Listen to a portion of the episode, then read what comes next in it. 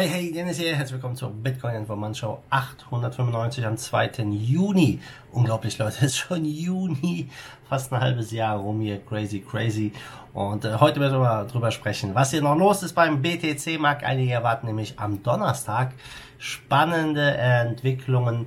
Dann gucken wir, was mit den Unruhen in den USA so weiter vor sich geht. Und Western Union will MoneyGram übernehmen. Wir beginnen mit dem Preis und ja, du siehst, der Bitcoin leuchtet grün. Wir sind ja das erste Mal wieder seit längerem über 10.000, 10.080 aktuell. Wir waren heute Nacht kurzfristig auf 10.324. Ihr wisst ja, die 10.500 ist die magische Grenze und ich glaube, wenn wir die durchbrechen, geht es schnell hoch. Wollen wir hoffen, dass es diesmal wirklich so ist. Und ja, ein Analyst, der sagt jetzt, wir stehen wirklich an einem interessanten Punkt und diesen Donnerstag wird es ja wieder spannend werden. Und warum erkläre ich dir gleich. Aber äh, seit dem Halving am 11. Mai ja, haben wir immer wieder gelesen, dass es hier diese Miner-Kapitulation gibt, äh, dass letztendlich ja viele BTC-Miner unprofitabel werden. Es ist nie, nun mal auch so, ja, wenn äh, der Preis nicht so stark genug nach oben geht, die Netzwerkschwierigkeit immer weiter steigt, äh, die, das Halving da ist, ja, die, die Stromkosten vielleicht teurer sind, dann ist es einfach für viele Miner unprofitabel. Und gerade nach so einem Halving ist das natürlich, äh, wird erwartet, dass der Preis schnell steigt. Das hat er bisher nicht gemacht gemacht. Deswegen sind viele äh, Miner schon aus dem Markt raus. Und jetzt hat sich auch gezeigt, dass ja, dass einige Miner wirklich mehr Bitcoin verkaufen, als sie generieren.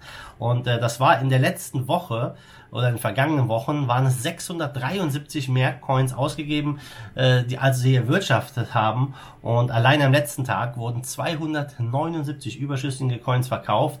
Das heißt, äh, für mich, dass es so aussieht, dass einige Miner einfach damit probieren, über die Liquidierung ihrer BTC-Bestände sich über Wasser zu halten, bis der Bitcoin-Preis halt ja wieder in Regionen vorprescht, wo es für sie äh, profitabel ist. Und die Frage ist natürlich, ja, was passiert jetzt am Donnerstag? Am Donnerstag haben wir die nächste Bitcoin Difficulty Anpassung und aktuell, wenn ich hier auf den Chart gucke, wird die Difficulty um circa ja, ein bisschen mehr als 10% sinken, also äh, ziemlich crazy, äh, wenn es 10% äh, leichter ist ab Donnerstag wieder Blöcke zu finden. Das könnte darauf hindeuten, dass ja wieder mehr Miner reinkommen, ähm, dass die Hashrate wieder anfängt zu steigen und äh, ja vielleicht eine Trendwende auch hier sehen, was die Hashrate ansieht. Und äh, ja, das ist etwas, ja, was äh, das Bitcoin-Netzwerk wunderbar macht. Ja, diese Difficulty Adjustment alle zwei Wochen. Wir haben das Halving. Es sind so viele tolle, interessante Komponenten in der Bitcoin-Geschichte dabei man hat immer irgendwie das Gefühl, ja, das geht hier wirklich ja um Wettbewerb und um, den, um das Überleben des Stärkeren. Und das ja macht das Bitcoin-Netzwerk letztendlich. Die Kleinen werden rausgepusht, äh, die Starken überleben, ob das jetzt gut ist oder nicht. Er wird sich zeigen, in der Natur ist es so, ja. Nur die Starken überleben. Und ähm, bei Bitcoin ist es nun mal auch so. Und äh, jetzt haben wir ja eine interessante Situation. Die Hashrate ist massiv gesunken, der Preis ist noch nicht so äh, gestiegen, äh, gestiegen wie es eigentlich von vielen erwartet wurde. Und Jetzt geht die Difficulty runter. Jetzt sehen wir Institutionen wie Grayscale und Co., die riesige Mengen an Bitcoin kaufen. Ja, die haben, die kaufen aktuell mehr Bitcoins als neu gemeint werden. Wir haben ja überall ähm, schwierige Situationen wirtschaftlich. Wir haben jetzt die Unruhen in den USA. Also wir sind an, an einem sehr, sehr interessanten Punkt, wo es unter Umständen wirklich äh, dazu führen könnte, dass der Bitcoin ganz, ganz schnell explodiert. Ähm, ob das jetzt wirklich so sein wird, ja, das wird sich zeigen. Ähm, aber wenn wir jetzt mal rübergehen nochmal zum Thema Unruhen in den USA. Ich habe ja gestern schon ein bisschen ausführlicher darüber gesprochen. Ähm, das ist ja wirklich äh, etwas, ja, was man genau beobachten sollte, was da gerade passiert. Und neben diesen Unruhen, ähm, die Massenarbeitslosigkeit, diese wirtschaftlichen Einschränkungen, die in den USA da sind, äh, das ist, scheint wirklich ein gefährlicher Ort zu sein aktuell, die USA. Ja, Da muss man wirklich aufpassen, wo man sich äh, aufhält. Ähm, dieser Mob, der hat wirklich alles niedergebrannt in verschiedenen Städten. Ähm, teilweise sind sie in irgendwelche Luxus Läden eingebrochen, Rolex, Louis Vuitton und wie sie alle heißen und haben da geplündert. Ähm, es ist wirklich eine Tragödie, wenn du mich fragst.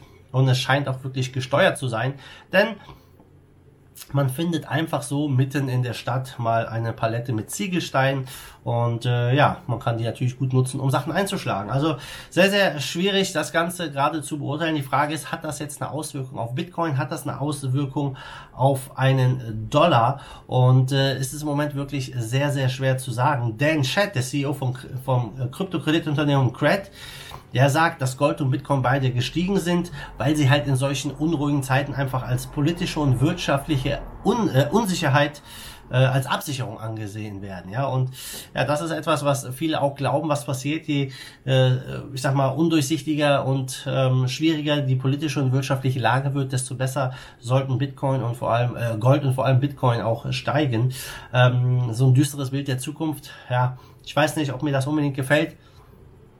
Ähm, ja, eine düstere Zukunft wirtschaftlich dafür, dass der Bitcoin und Co. steigt. Äh, ich weiß nicht unbedingt, ob das jetzt eine Welt ist, in der ich leben will. Vielleicht ist es unvermeidbar, wer weiß. Ähm, viele ähm, Dinge passen aber irgendwie nicht richtig zusammen. Ja, wenn man sich den Markt anguckt, die Aktienmärkte, das ist, äh, das ist eine ganz andere Welt. Da gibt's keine, das keine Pandemie, da gibt's keine Krise, die Aktienmärkte steigen weiter, die Unruhen scheinen das wirklich kaum zu tangieren. Und ähm, Viele glauben, dass die USA aufgrund dieser Proteste ja in einige Veränderungen äh, reingehen wird, was einfach die Wettbewerbsfähigkeit der USA und des Dollars letztendlich stärken wird. Ja, eine recht optimistische Aussage. Ähm, die Märkte scheinen aber wirklich aktuell äh, das so zu beurteilen, dass das Ganze nur vorübergehend ist, ein kurzer Trend, der einfach unbedeutend ist, äh, wie damals halt äh, zum Beispiel die Rassenunruhen von 1992 in LA die kaum Auswirkungen auf Aktien- und Devisenmärkte hatten, obwohl es äh, von der Bedeutung relativ äh, groß zu, sehen, zu sein gescheint hat. Aber ähm, ja, jetzt werden wir sehen, was die Proteste jetzt noch auslösen, wie es weitergeht. Von letzter Nacht habe ich jetzt noch nicht geguckt, was da in Amerika los war. Aber es scheint so, dass Bitcoin hier definitiv ein Profiteur dessen ist und äh, äh, die Preise weiter hochgehen. Werden wir sehen, ob wir jetzt durchbrechen oder nicht. Ja, dann gucken wir mal rüber zu Western Union und MoneyGram, denn Western Union hat jetzt ein Angebot gemacht, äh, um MoneyGram zu kaufen. Beide sind ja dabei, äh, sind ja in den USA große Firmen, was äh, Cross-Border-Payments angeht, Gelder zu versenden.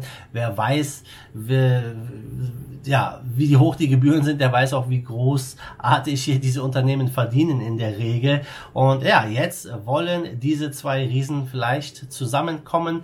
Das Übernahmeangebot äh, ist da. Mal gucken, ob MoneyGram da zuschlägt. Denn MoneyGram arbeitet ja eng auch mit XRP bzw. Ripple zusammen. Und ähm, die Zahlen waren jetzt nicht sonderlich, äh, ja, ich sag mal, beeindruckend beeindruckend, was das erste Quartal angeht, 2020.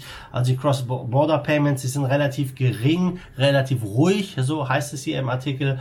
Und äh, MoneyGram hat aktuell eine Marktkapitalisierung von 155 Millionen, ja, also relativ klein.